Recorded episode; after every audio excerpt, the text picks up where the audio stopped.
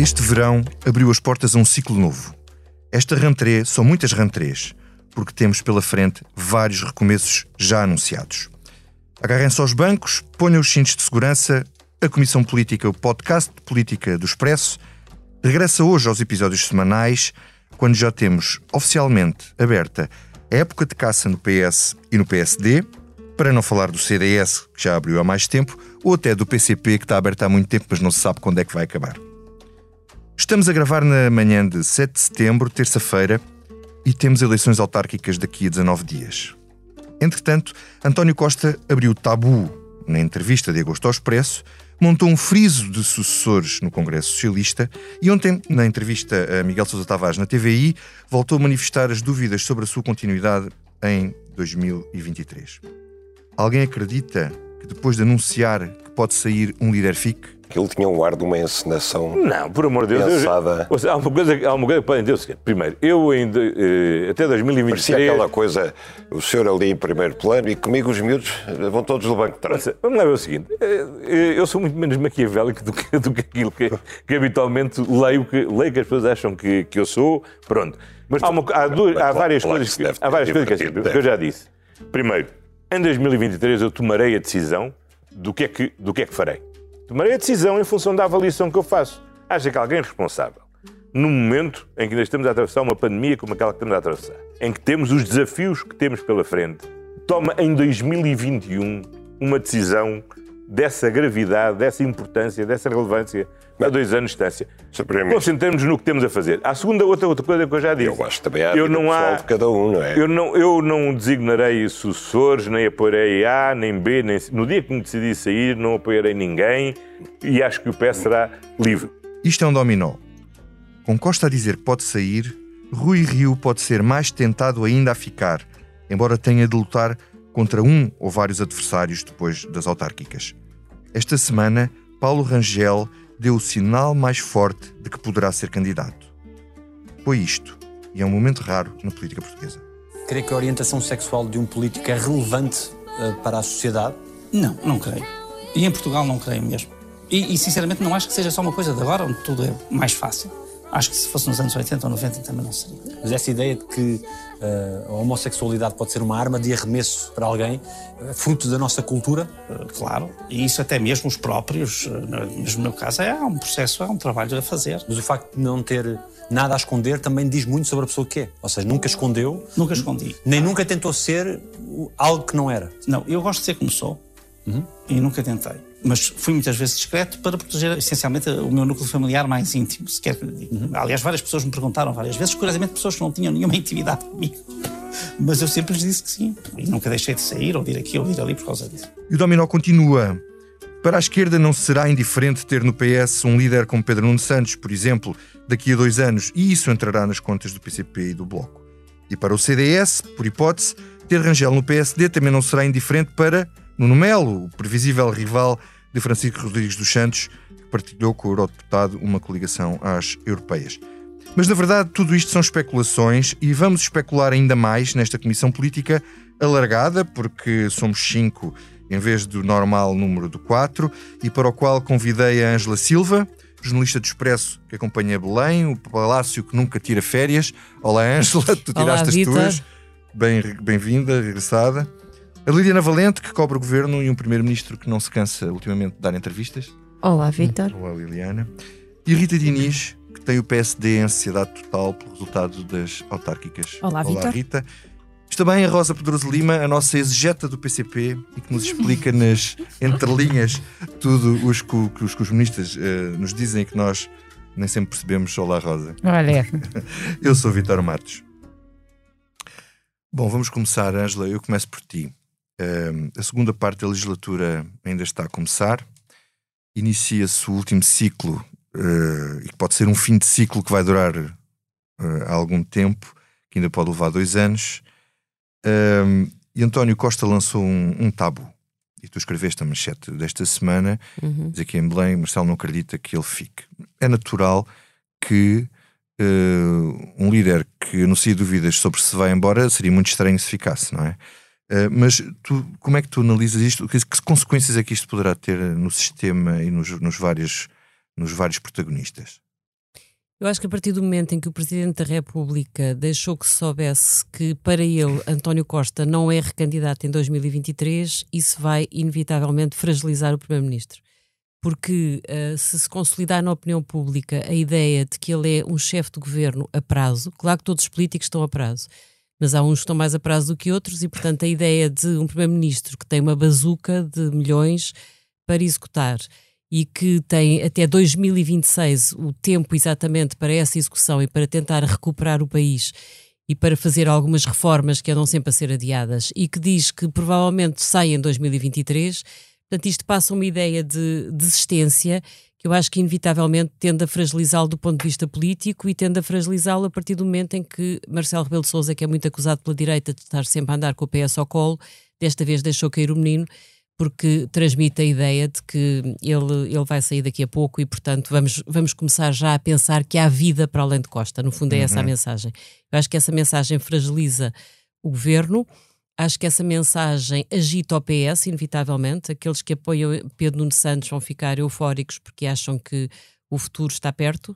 E aqueles que não querem Pedro Nuno Santos, a ala mais moderada do Partido Socialista, vai com certeza ou pedir por tudo a António Costa que fique, ou tentar ainda encontrar uma alternativa. E, portanto, o PS vai ficar agitado. Para a direita, inevitavelmente, é uma oportunidade. E foi isso que Paulo Rangel percebeu. percebeu. E é por isso que ele finalmente sai da toca, mais do que sair do armário, que eu acho que essa acaba por ser uma questão secundária. Uhum. Acho que ele claramente sai da toca e acho que ele vai ser candidato à liderança do PST. Claro, muito bem. Uh, Liliana, uh, primeiro, uh, pegando no que a Anja estava a dizer, António Costa com isto perde a autoridade interna, primeiro. E segundo, aquele friso no Congresso é o quê? Ele diz na entrevista ontem que não é tão maquiavélico uh, quanto as pessoas dizem, mas é maquiavélico QB para ter feito aquilo. Quer dizer, como é que tu vês estes, estes, dois, estes dois pontos? Para que é que aquilo serviu? E, e, e, e se ele perde a autoridade realmente com este pré-anúncio de saída? Um, eu vou recordar aqui o que, o que Pedro Adão e Silva disse há, uns, há umas semanas, ou se calhar mais de um mês ou dois, uh, num, num, num programa na RTP em que ele dizia que para que António Costa tivesse um início de segundo ciclo em que mostrasse força, pujança, porque vem a bazuca, porque precisa de ter estabilidade política, ele teria de desfazer o tabu um, da sua continuidade no Congresso, porque isso uhum. lhe permitia, por exemplo, ir buscar pessoas uhum. uh, para o governo e para a remodelação de que estamos tão calados. Ninguém se vai atravessar por um Primeiro-Ministro. Ninguém se. Agora fica mais difícil, se calhar, conseguir recrutar pessoas para a segunda fase da legislatura, porque está como dizia a Ângela, está a prazo, mas um prazo se calhar agora mais curto. Portanto, acho que isso fragiliza. E o que, o, o que é que acabou por acontecer? António Costa não só não desfez o tabu, como o criou. O que eu acho que, que ele fez naquela entrevista ele foi. criou um tabu. Ele não? criou o tabu. Uh, e, e, e, ele diz que não é maquiavélico. Uh, eu acho que se calhar ele é traquina, não sei, vamos arranjar aqui outro nome, porque aquilo é uma traquinice. Fazer é aquele freeze no Congresso. Uh, eu às vezes acho. Ele diverte-se imenso a fazer estas coisas e depois, às vezes, quando as coisas começam a tomar uma certa dimensão, depois deixa de achar piada. Mas aquilo foi uma, uma criação de Carlos César, um, a, a, a, mesa do Congresso do PS, em que pôs lá os quatro. Mas com certeza com a anuência do secretário-geral, não é? Foi dizer, com acordo, não, não foi com acordo. o, César teve a ideia e António Costa carimbou. Portanto, um, não sei se aquilo foi. Uh, não, não sei se é maquiavélico, porque acho que não há maldade naquilo no sentido de de, de... Não pode ser excessiva bondade, ou seja, estão aqui, Sim, estão aqui Escolham. Acho que aquilo tem um sentido político e António Costa queria que se falasse de, daquelas pessoas. Claro. Aliás, acho que um, António Costa diz: Ah, porque, uh, isto não é o Congresso da Sucessão, fala só do Sucessão, porque eles também quiseram que se falasse de Sucessão. Eles, sobretudo, quiseram. Ele, sim, eles, quiseram, eles que foram eles que criaram aquilo, não, foi, não foram os jornalistas que inventaram aqueles quatro nomes para a mesa do Congresso. E isso, obviamente, que cria um facto político, que António Costa, se calhar, agora não gosta que se fale muito, ou se calhar fica muito irritado, mas que na altura achou divertido e fê-lo. Voltando à questão do governo, uh, e concordando com a Ângela, uh, eu acho que neste momento, não só por aquilo que disse, um, uh, eh, que, que, se ficou a saber que, que o Presidente da República, que, o Presidente da República acha, mas sobretudo pela própria ação do Primeiro-Ministro, acho que isto fragiliza no sentido em que ele ganhava muito mais em ser claro, mas eu também não sei se ele não é claro. Eu acho que ele não é claro ainda porque ele não sabe o que vai fazer. E um, as condições questão... com que chega a 2023 também Mas, repara, vão fazer. Há aqui uma coisa terrível que imagina ele chega a 2023 e diz: Falei com a Fernanda e ela diz que quer que eu fique. Bom, não era só essas não, eleições, não era só essas Como é que fica a Fernanda? Mas ele também diz que tem que falar com o PS. Eu acho é, que é. o PS ah, pode fazer uma pressão brutal para que ele se recandidate. Mais do que a Fernanda? Eu também, e isso é o que eu acho. O que, ele diz, Vamos ele diz três condições. quem é canha.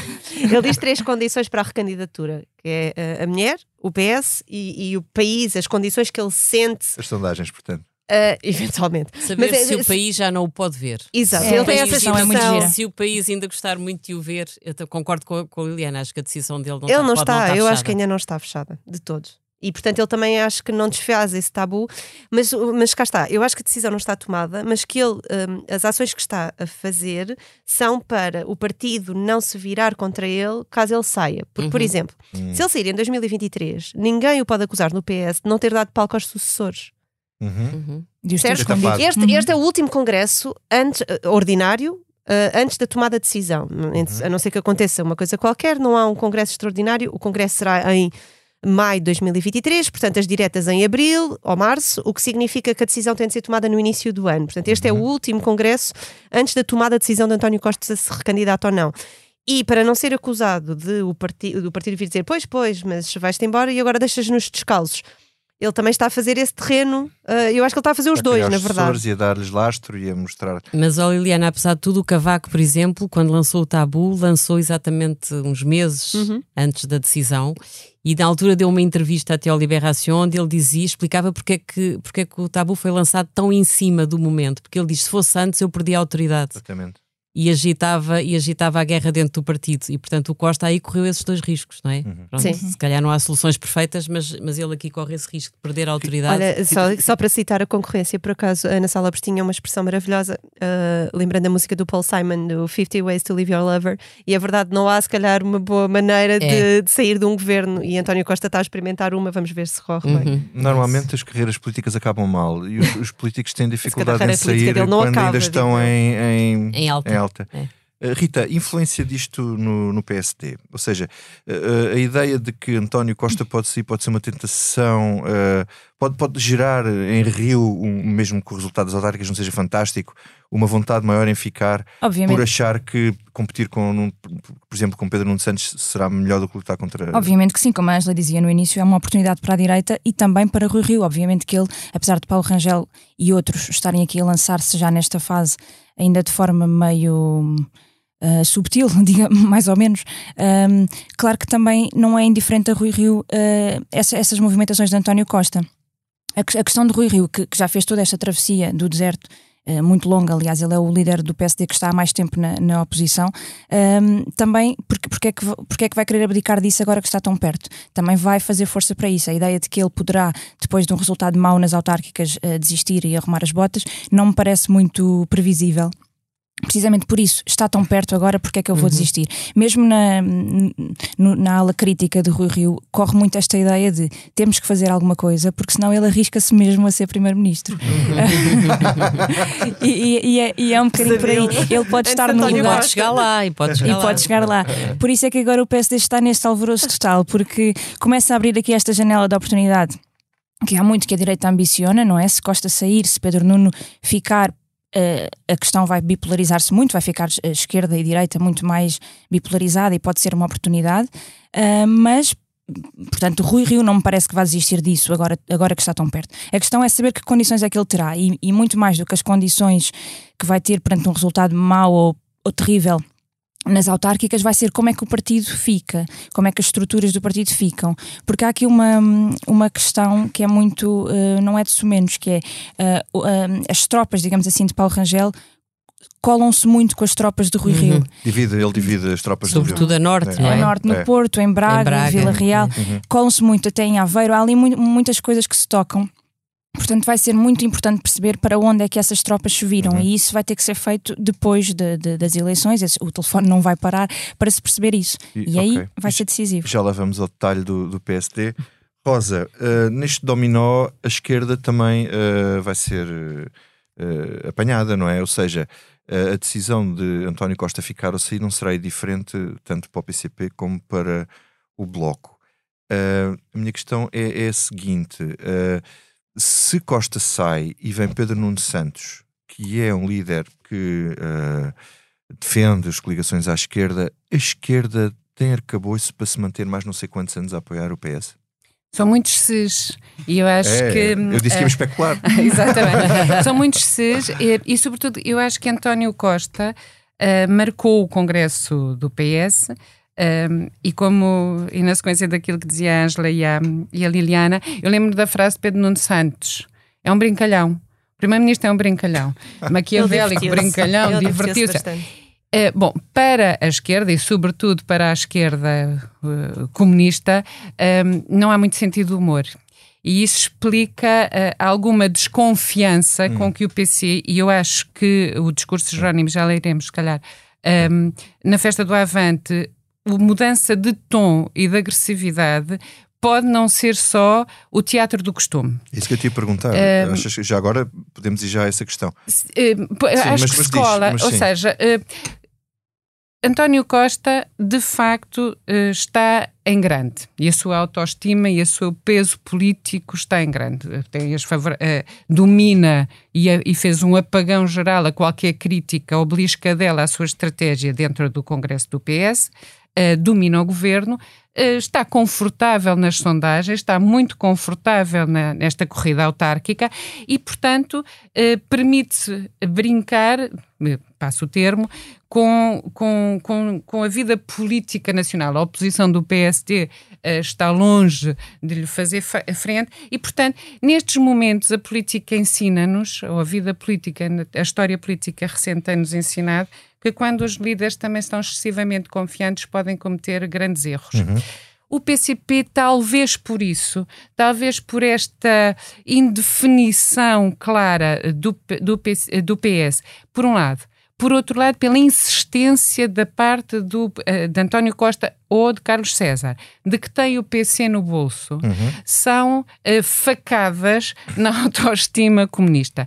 Com esta ideia de que um primeiro-ministro com quem eles, apesar de tudo, conseguiram nos anos de geringonça um, um mantanto cordial, poder desaparecer, é uma margem de insegurança para o PCP que talvez explique um, ehm, as dificuldades de, de, de, de, articulação com o PS. Mas diz-me uma coisa, achas que está, tu ouviste o discurso e todos os anos o, o Jaime Sousa faz um misto de um discurso, tu até escreveste isso esta semana, um discurso um misto de um discurso duro e de exigência e outro de abertura, não é? Uhum. Este ano, sem fechar a porta, tu achas que há uma diferença em relação aos dos outros anos? Achas Sim, que é não... mais difícil?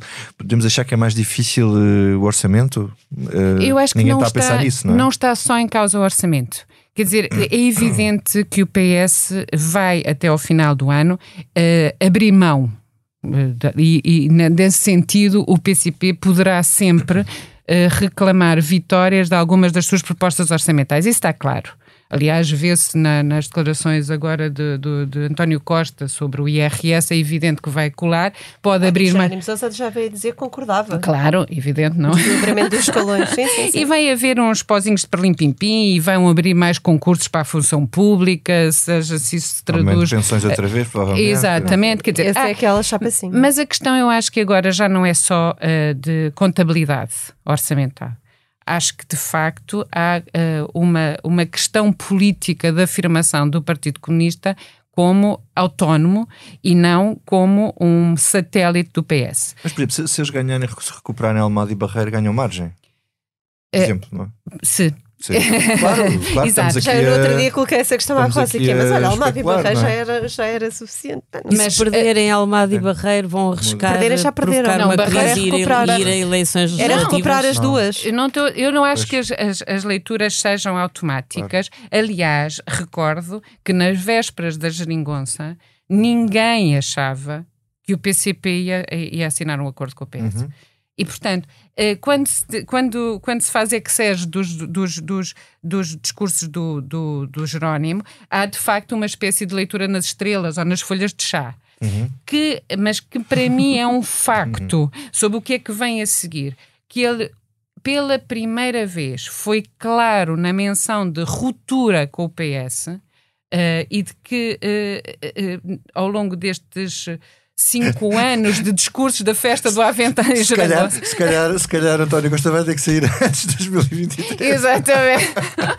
Bom, também é verdade. Não era Mas sabes que há aqui uma questão no PCP que, que eu acho. Eh, desculpa, Rosa, uh, só, só para também, se calhar. Um, há uma questão no PCP que a mim que, que, que, que eu acho super interessante, que foi eles saíram do Congresso, uh, que não foi assim há muitos meses. É? Foi em dezembro de em dezembro, 2020. Sim, uh, com uma mensagem de que queriam contar e, e, queriam contar, ou seja, que não desistiam e que iam queriam lutar, influenciar, não é? que iam influenciar. E eu não sei, tu conheces o partido melhor do que eu, mas eu não acho que eles estejam aptos a, ou que tenham vontade de mudar essa estratégia rapidamente. Agora também depende do que é que o Costa lhe vai dar agora no orçamento. Isso tudo depende da. Eh, como é que é a expressão que eles dizem? Dos avanços e das. E conquistas. Propostas concretas para a melhoria da vida dos Mas os sinais do governo são de cedência. Claro. São de cedência. Aliás, é há uma coisa maravilhosa que confirma que o Rui Rio nunca será um grande líder da oposição: é que o próprio Rui Rio, hoje questionado sobre a história das propostas que António Costa apresentou para o IRS, diz em princípio: eu estou de acordo. Exato. não, é, é, é, é, Portanto, não só agrada ao PC como agrada ao PC. É verdade, mas tu tens toda a direita e todo, toda a, a estrutura socialista a dizer isto com o PC uh, são favas contadas. Isto ah, no bolso. Sim, mais ou menos. Sim. Uh, exato. Ah, sim, sim, ah, sou um parceiro dizer, confiável. Sim, isso, sim, isso, sim. Uh, mas é porque eu acho que é essa questão o Marcos Mendes a assegurar, o, o, o, Belém a dizer que isto não há problema de, nos orçamentos. Quer dizer, é verdade que criam um clima do, do próprio comunista que é, mas afinal de contas, sim, e repara sim. que desde maio o PCP, o discurso oficial é não queremos falar em orçamento de 2022 porque ainda estão imensas Sim. coisas por cumprir. Na verdade, não estão assim tantas. E do ponto de vista orçamental também não se percebe porque é que o, o PS ou o João Leão não abre já a mão e, e cala um pouco e sossega um pouco os ah, comunistas. Eu acho que aquela e, história portanto, dos subsídios da semana passada já é a resposta a uma das coisas que uhum. faltava, não é? Dos subsídios da, Sim, das risco. mas estás a perceber, eh, eh, acho que também da parte do uhum. PS há uma eh, vontade, se calhar, lá está o Primeiro-Ministro Brincalhão, de manter uh, esta tensão uhum. uh, com o PC uh, em cima da mesa. Está a negociar também com os outros partidos e está à espera de ver para onde é que vão. Muito bem. Vamos avançar para, para o próximo tema, que é a questão do Paulo Rangel, que teve este momento raro na política portuguesa, que foi assum assumir a sua homossexualidade, numa entrevista muito intimista uh, à SIC. Uh, há dois anos ele não se candidatou, embora não tenha sido explícito, mas quem nos bastidores acompanhava isto sabia que a mãe ainda era viva e ele sabia que vivia com esta espada sobre a cabeça. Ele explica queria, isso agora nesta E não entrevista. queria que isso fosse público uh, enquanto a mãe fosse viva. Uh, portanto, podia ser um tema e queria evitar essa exposição. Rita, este é claramente o sinal de que ele é candidato. Uh, tu foste ontem, suponho que foi ontem, o, o, o, o lançamento do livro do, do, Jorge Moreira da Silva, que é outro que não se põe fora enquanto uh, mantém sempre ali um. mantém-se vivo durante uns tempos, até agora nunca se candidatou, não sabemos se vai candidatar. Luís Montenegro não fazemos ideia, e Miguel Pintelu já fez saber uh, que estava disposto a abdicar em nome de uma, de uma candidatura de, uma frente unida. de, uni, de unidade contra contra Rui Rio. Embora do lado de Rangel haja uma ideia de que mais do que por exemplo, três candidaturas podiam permitir uma, uma, vitória, porque depois há uma segunda volta, antigamente não havia, e porque ele divide as bases de, de, de, de Rui Rio, como tu estavas a dizer. Ou seja, este disclosure lança uma candidatura, como é que tu estás a ver o. como é que tu vês o, o, as peças a moverem-se dentro do PSD? Uh, eu acho que há aqui dois cenários que ainda uh, são todos do domínio da especulação, mas há dois cenários diferentes, que é se Rui Rio avançar ou se Rui Rio não avançar. Okay. Se Rui Rio, se Rui Rio uh, não avançar, vão todos. Vão todos os que querem candidatar-se, vão lá e, e fazem a festa. Uh, se Rui Rio avançar, então aí há duas correntes diferentes. Se se juntam, uh, se juntam as tropas e as forças para numa frente unida contra Rui Rio, ou se há aqui outras questões que é fica Rangel de um lado e a ala de Montenegro do outro, que é a ala do pacismo de, de, do PSD de, de Passos do outro lado, que não, se, não saberemos se será protagonizado por Luís Montenegro ou por, por exemplo, Jorge Moreira da Silva, que também parece estar cheio de, de vontade de o fazer, uh, a avaliar pela, pela cerimónia de ontem do lançamento do livro, que estava cheio de gente, não só de, da ala política, mas também da sociedade civil. Uh, houve ali uma grande, uma grande uh, reunião de, de, pessoas ditas importantes.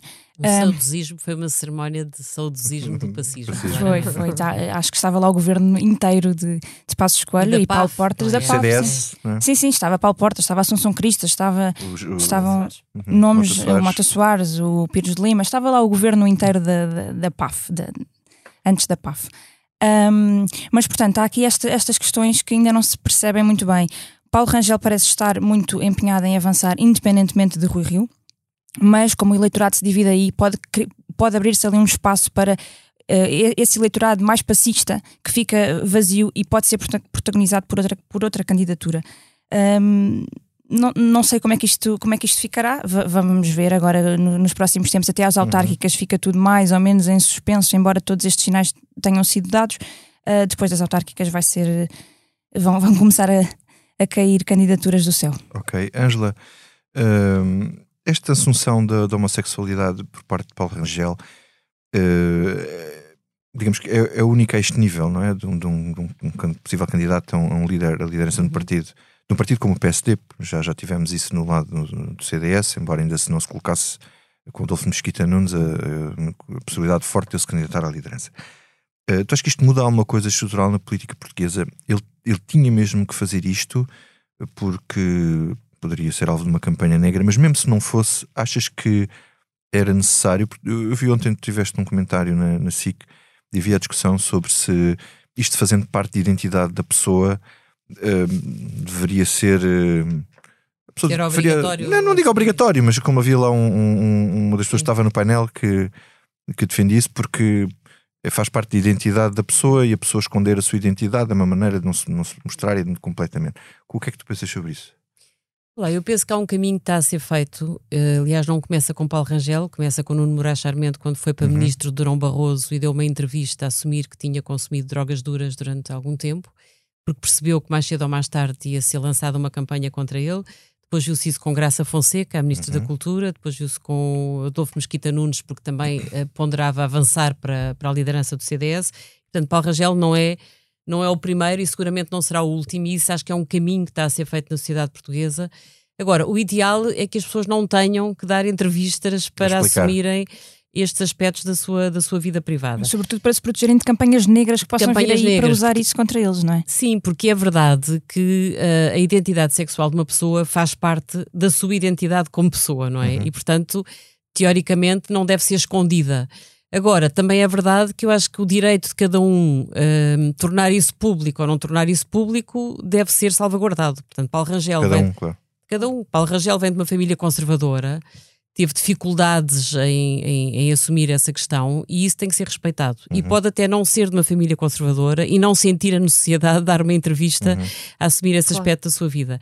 No caso dele, eu acho que é caso de necessidade. Ele percebe que vão lançar uma campanha, primeiro vê uns copos no fim do jantar com os amigos e, portanto. Quem nunca?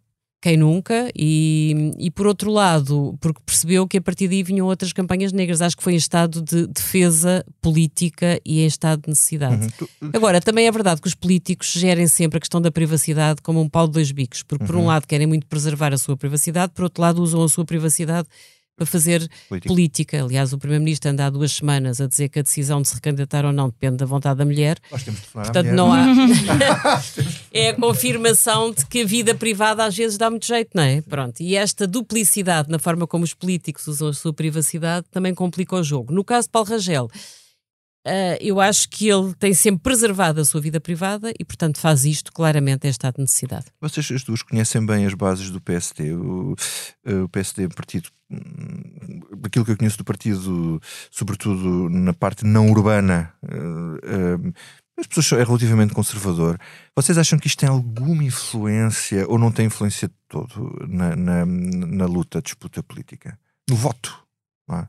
Pois não sabemos, eu acho que essa é uma, é uma dúvida, é um risco que Paulo Rangel está a correr, porque há, se é verdade que o PST é o partido mais português de Portugal, não é? Sempre se dizia essa coisa, porque tanto uhum. tem as elites como depois tem, tem o pequeno comerciante, tem o pequeno agricultor, tem, tem, o, tem o funcionário público uh, completamente anónimo, portanto quer dizer, tem tudo, é um, é, é um saco onde há tudo. E, e, portanto, se for assim, deve haver alguns setores que não gostaram de assistir a esta entrevista. Agora, também não sei até que ponto é que isso vai ter peso. Uhum. Eu acho que o país aí já deu mesmo, já evoluiu, uhum. já deu muitos passos em frente. E eu acho que as pessoas estão da direita, do centro-direita, estão tão ansiosas por terem alguém que faça oposição a uhum. António uhum. Costa que acho que a então, questão da identidade sexual vai ser secundária. Sim, deixa-me colocar esta questão aí aqui à Liliana. Tu queres dizer uma coisa? Eh, sim, sim. Queria, queria só dizer uma questão que aqui de Paulo Rangel que há pouco me, me, esqueci, que eu acho que também é importante, que é este, uh, este, esta, este assumir de que está aqui, que está disposto a ir a jogo, também acaba por pressionar muito Rui Rio um, a não ir. Ou seja, se, se, se Paulo Rangel vier dizer, uh, vier mostrar que está em jogo, também, também prova a Rui Rio que como é que está o Porto, como é que está Braga, como é que está a Vila Real, já Mas viraram ou não viraram? Portanto, é também uma forma dele. de pressionar é. Rui Rio a, a, não ir a jogo. Uhum, uhum. Acho que isso também é eh, importante e faz parte Liliana, do jogo há, dele. Há aqui uma, uma questão importante relacionada com o Paulo Rangel é que ele tem um. Nós já o conhecemos, do, do, estilo político dele, sobretudo quando foi. Nas, não só nas campanhas, quando foi líder parlamentar de Manuel Ferreira Leite, ele é muito agressivo uhum. uh, e é uma agressividade que não tem nada a ver com o estilo de oposição que faz Rui Rio. Tu achas que ele pode ser um fator que pode fazer com que António Costa queira sair mais cedo? Bem, boa pergunta. Eu acho que António Costa não se rege muito por aquilo que por está a Sim, acho é que, ele pode não ter paciência não... para esse tipo de, de ataques, digamos eu assim. Não, não, é? não, não, creio que seja muito. Quer dizer, não, não, não, pensei muito sobre o assunto, mas não, não acho que, eu, que António Costa olhe para o seu futuro a partir do que é que vai acontecer no uhum. PSD. Eh, eu acho uma coisa que, pelo menos um, da parte. Uh, para a democracia faz falta um, um PSD uh, combativo e que, se, e que mostre ser uma alternativa Uh, ou seja, eu acho que faz falta haver uma alternativa. Se é Paulo Rangel, não faço ideia. Uhum. Uh, nós conhecemos o estilo de Paulo Rangel, mas também falta saber as suas ideias para o país e, e, e se é assim tão diferente Rui Rio ou não. Uh, tanto a Rita como a Angela saberão melhor. Mas eu acho que faz falta uma direita forte. Contudo, eu também acho que teres, teres o, o, o pacismo ou uma direita mais organizada pode fazer com que a, a, esquerda acorde e com que o PS acorde este uhum. adormecimento em que está. Porque pode ser um está, estímulo, Pode ser um estímulo. Porque o PS está adormecido. Aliás, um, só, para, só para vos contar, uh, isto até foi tema no Congresso, uh, uh, António Costa entrava ao som da área de Puccini, uh, Nessuno Dorma. E, um, e, e, para quê? Para ninguém dormir, não é? Porque realmente o partido está adormecido e é preciso uma wake-up call de, para a luta. Sim, e se calhar António, uh, Paulo Rangel pode ser uma wake-up call. Uma boa oposição só torna melhor os, ou força os governos a serem melhores, não é? Uhum. Olha, mas só para dar uma nota, porque uh, sobre a questão de Paulo Rangel tem havido uma grande discussão nas redes sociais e houve pessoas de esquerda que tiveram algumas. Uh, algumas posições assim um bocado estranhas, uh, não diria estranhas, houve muita gente incomodada por ele ter assumido e por ter. Uh, não ter sido um ativista não ter sido um ativista. Eu, eu, eu isto Se ele tivesse sido um ativista, não tinha assumido só agora, não é? Certo, eu acho que cada pessoa sabe, tem as suas próprias circunstâncias e saberá o que fazer ou o que quer fazer da sua vida. Também acho que isto é uma ação política de, de Paulo Rangel, como dizia a Rita, para se defender de futuras campanhas. Portanto, eu não sei se não houvesse esta se ele o faria, está no seu pleno direito. Mas também acho que é escrutinável o que ele defendeu ou não defendeu para trás. Acho, acho que politicamente também é relevante hum. o que é que ele defendeu, o que é Sim, é que ele não defendeu. Fala-se da questão dele ter votado contra uh, o casamento entre casais. Mas há muitas, muitos homossexuais e muita gente na, área política que defende uma união que não seja exatamente um casamento. Certo, mas eu gostava de saber o que é que ele defende, por acaso. Uh, gostava de saber. O que, eu não uhum. sei, não sei o que é que ele defende, mas gostava de saber. Uh, não tem de defender tudo, eu percebo isso e não tem de ser ativista, por isso é que eu digo, eu acho que cada um é que sabe de si e estou de acordo plenamente com a Ângela. Mas eu... politicamente, deixa-me só, só queria dizer isto, politicamente é relevante. A minha dúvida é essa, uh, assumir a identidade sexual. N não, não me parece. Os dois exemplos últimos, da Graça Fonseca e do Adolfo Mesquita Nunes, esse sim, então, num partido ultraconservador, comparado com, com o PSD, não parece que tenha tido qualquer influência na, na, na, carreira política destes, destes dois elementos. E não penso que seja a marca que vai diferenciar politicamente Paulo Rangel. Se ele sentiu necessidade de eu dizer, uh, ok, respeito, acho que a marca de Paulo Rangel é uma marca, sim, de uma oposição muito mais uhum. violenta e não sei se o PSD está preparado para isso. E até porque Paulo Rangel também se engana como todos os mortais, eh, nós incluídos, Não, nós pouco. Estava a ver que não ias fazer esse disclaimer. No, no, novamente, por isso, uh, uh, nomeadamente, ele é um, foi um apoiante do Rio e uma das qualidades que via em Rio e Rio era a sua visão a médio prazo. Uhum. Uh, bom, não se verificou e se calhar o próprio Paulo Rangel não teve visão a médio prazo para, para, para apostar em Rio e Rio. Mas isto para dizer que eu acho que também estes estes elogios públicos ou as manifestações trogloditas na, nas redes sociais sobre alguém que se assume uh, homossexual ou heterossexual parece-me quase já eh, uma coisa muito caduca. Acho que verdadeiramente, uh, num líder político, os portugueses não estão interessados em saber, como ele disse bem, uh, sobre Deus, o que é, que, o que, é que se passa Eu tenho Portugal é um país já tão civilizado, basta ver o, o, o Tchan que deu o vídeo em que ele sai uh, com os copos no jantar com amigos. Estás a ver, não há é coisa, com os copos, não, é com... Coisa, mas é pá, não mas há coisa mais banal e deu a, Mas o Mesquita não nos assumiu e no, PS, no CDS aquilo. Bem, ele também não foi seu... a lado nenhum. Ele foi, mas porque também não quis ir não a lado sei, nenhum. Não sei. Mas Sabes, eu não sei se não, não, dizer, não terá tido influência nessa sua decisão. Ideia não de sei. que há uma onda pública que, ah, que de horror, não me parece. Mas, eu, eu só acho uma coisa, eu acho que o país já evoluiu, mas também evoluiu muito porque houve eu muitas pessoas que defenderam e que se assumiram sim, antes. Sim, faz parte do caminho. Faz parte do caminho. Parte do caminho. E, e Paulo Rangel fê-lo agora, seja ah, na, na sua hora, mas pode fazê-lo agora com maior naturalidade, como tu dizes, porque já houve muita gente que fez o trabalho para trás. Certo, mas eu acho que há, há diferenças. Nós não somos um país que vai atrás como os ingleses dos tabloides. Não temos não esse temos tabloides. Comunicação não, social, não. Uh, então não temos. então, como os redes, ingleses não temos. Uh, claro. Temos mas ou seja, mas porque também eu acho que há aqui um sinal de um certo conservadorismo, sim, em que não nos metemos muito na vida. Se não estão em causa gestão ou má gestão de bens públicos ou de riscos públicos, Quer dizer, ela saber. Então, com as redes vamos sociais agora, é mais perigoso. Vamos, é verdade. Vamos agora que não nos sais da cabeça. Bom, Angela, ainda bem que falas nisso na, nas redes sociais, porque a mim o que não me sai da cabeça foi algo que se passou nas redes sociais uh, nos últimos dias e tem a ver com o caso de Paulo Rangel. Eu ainda hesitei em pensar em, em falar do assunto, porque é estar a dar, é estar a dar, estar a dar atenção ao assunto, não devia ter, não devia ter atenção nenhuma, mas só que trata-se de um deputado da nação chamado José Magalhães, uh, deputado do PS e que escreve um post que eu não vou reproduzir, absolutamente execrável, censurável e eu até diria que, do ponto de vista político interno do PS, punível e castigável.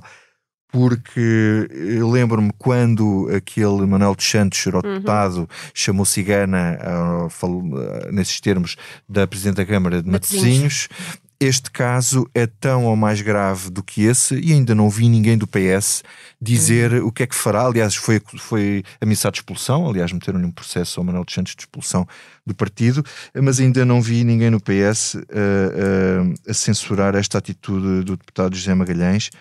Ficamos à espera. Uh, Rosa, o que é que não te sai da cabeça? Olha, por falar em pessoas que falam demais e que às vezes falam mal, uh, chocou-me um pouco ver o Presidente da República uh, dar em direto entre comentários sobre o Cristiano Ronaldo e outra coisa qualquer, tipo alterações climáticas ou assim, falar no boletim clínico do ex-presidente Jorge Sampaio. Acho que Marcelo meteu água literalmente, porque citando o médico da presidência, acabou por fazer a revelação de um segredo médico e, sobretudo, sobrepôs-se à família e ao próprio hospital que não deram, e, e, e devia ser respeitada essa intenção, não deram qualquer indicação sobre o estado clínico Uh, do presidente Jorge Sampaio. O Expresso e, portanto, fez duas notícias, uma para dizer que ele tinha melhorado, outra para dizer que ele tinha piorado. Portanto, pois, exatamente. Ninguém resiste à tentação. É certo, exato, mas eu acho que um presidente da República não pode comportar-se como, como os jornais e acho que deve ter um respeito institucional e ele falhou. Uh, Marcelo falha uh, e, e, pronto, e a mim chocou-me. Até porque foi muito pormenorizado sobre uhum. os detalhes Do, da, da, situação clínica. clínica em cuidados intensivos. Liliana, o que é que não te sai da cabeça? Bem, uh, eu sou muito literal no que não me sai da cabeça, então normalmente o que não me sai da cabeça são os fones, onde eu ouço podcasts. E, hum, no, Só para dizer aos nossos ouvintes que a Liana está com os, com os fones. Com os fones na cabeça. Sim, portanto, aí a ser literal. Daqui para os fones. Então, um, eu, eu sou adepta de podcasts e, e, e, porque descubro lá histórias maravilhosas. E o último, um dos últimos que eu vi, porque entretanto já ouvi o do Expresso sobre o 11 de setembro, que eu agora não consigo, o dia em que o século começou, uhum. de Ricardo Costa. Uh, mas um dos últimos que eu vi foi um sobre a história da fundadora da Theranos, um, Elizabeth Holmes, que é uma história fascinante porque ela, uh, com 18 ou 19 anos, já não me recordo, desiste da, da universidade para fundar uh, uma empresa porque tinha tido uma ideia genial que nunca ninguém tinha tido e era incrível porque ela ia conseguir fazer análises de sangue só com uma gota de sangue, eh, só com uma gota de sangue, ou seja, só com uma picadinha, como uhum. se faz dos diabéticos, uhum. Eh, ela ia conseguir fazer mais de 100 análises só com uma gota de sangue. Acontece que isto era uma fraude, acontece que ela nunca conseguiu desenvolver o aparelho que dizia que ia revolucionar eh, a saúde, mas entretanto já tinha uma empresa que valia, uh, salvo erro, era 18 mil milhões de dólares, agora já não sei se é billion, se era mil milhões, Uh, mas que valia muito dinheiro, Dinheirão. com muitos zeros. massa. Uh, tinha, uh, entretanto, enganado, tanta gente tinha posto lá dinheiro, desde antigos secretários de Estado americanos. Foi apelidada de Next Steve Jobs, porque era incrível, e agora o julgamento dela vai começar por fraude.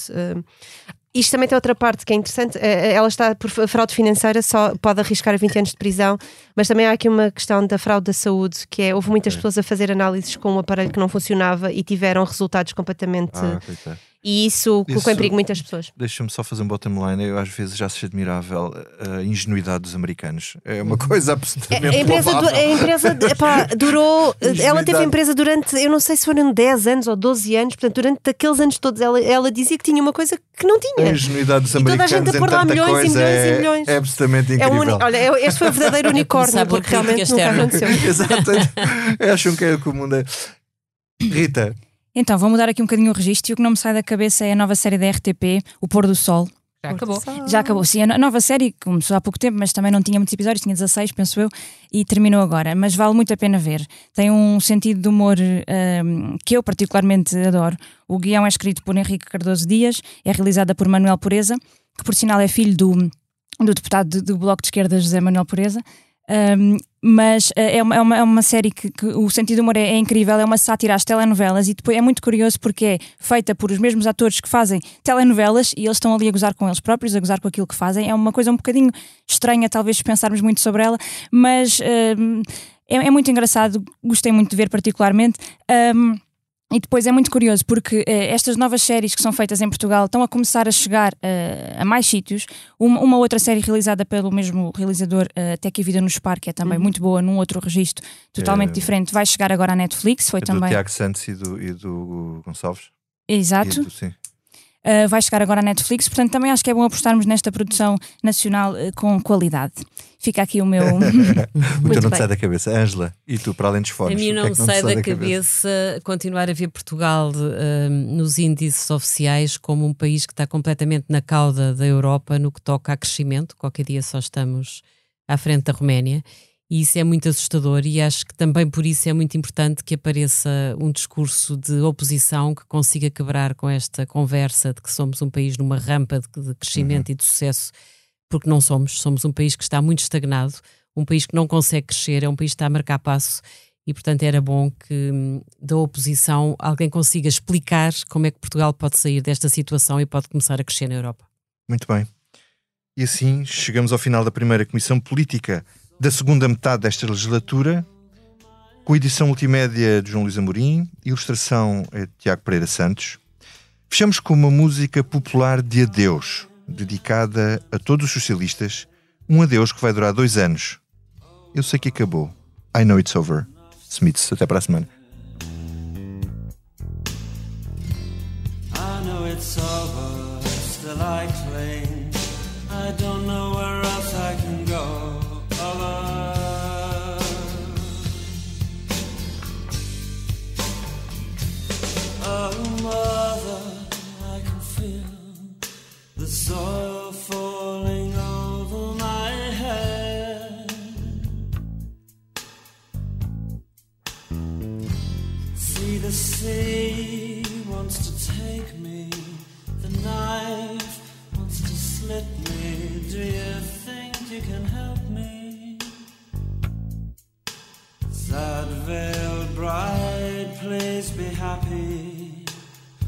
Handsome groom, give her room.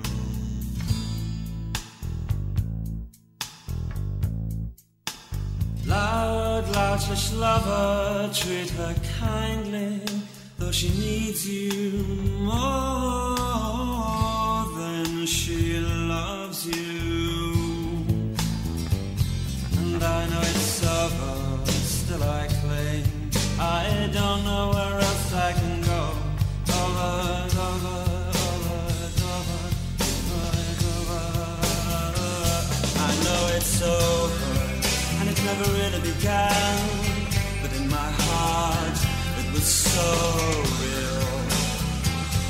Even spoke to me and said, You're so funny.